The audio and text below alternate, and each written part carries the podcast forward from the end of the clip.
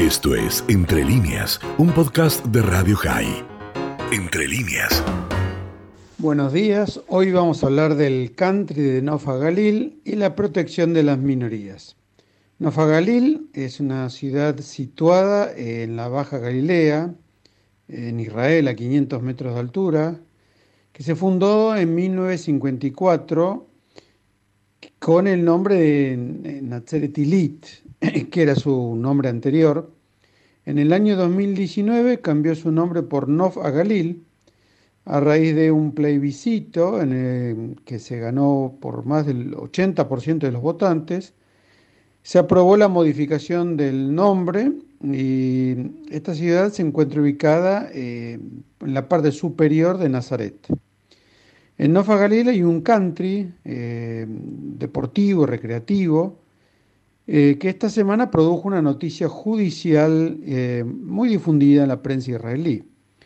Y es que el country se había negado a vender una membresía a un ciudadano árabe y luego de que éste eh, presentara una demanda colectiva ante el Tribunal de Distrito de la ciudad de Lot, basado básicamente en la discriminación de que fue objeto, se logró homologar por la jueza Iris Rabinovich Barón un acuerdo conciliatorio que permitirá la membresía no solamente del accionante, sino también de eh, residentes externos a la ciudad de Nofa Galil.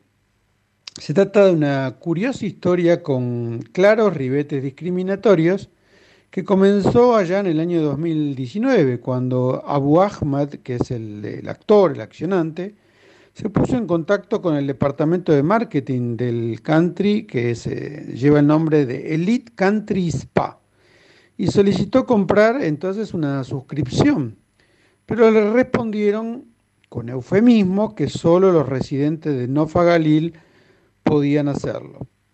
Fue entonces que el abogado de Abu Ahmed, eh, cuyo nombre es eh, Yaman Mashallah, se presentó ante el country con un nombre, digamos, falso, Jaime Cohen, eh, incluso aduciendo que era residente de otra ciudad eh, llamada Migdala Emek, y pidió asociarse al country y finalmente se lo concedieron.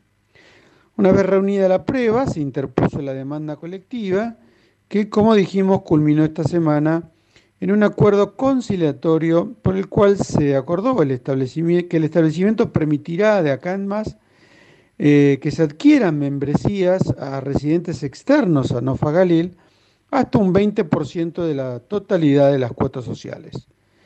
Al homologar el entendimiento, la jueza que mm, entendía en la demanda em, pudo observar, y así lo, digamos, agregó en el fallo, que tenía una base fáctica y probatoria razonable y que la aprobación del acuerdo transaccional se hacía condicionado a su efectiva implementación y al debido cumplimiento de las disposiciones legales que prohíben la discriminación. Por su parte, los abogados que patrocinaron la acción colectiva ponderaron el resultado alcanzado en el juicio y destacaron que de acá en más las entidades que tienen prácticas discriminatorias, ya sea por motivos de religión, raza, género, nacionalidad o por residencia, deberán abstenerse o pagarán las consecuencias de dichas acciones. Esto fue Entre líneas, un podcast de Radio High. Puedes seguir escuchando y compartiendo nuestro contenido en Spotify, nuestro portal radiohigh.com y nuestras redes sociales. Hasta la próxima.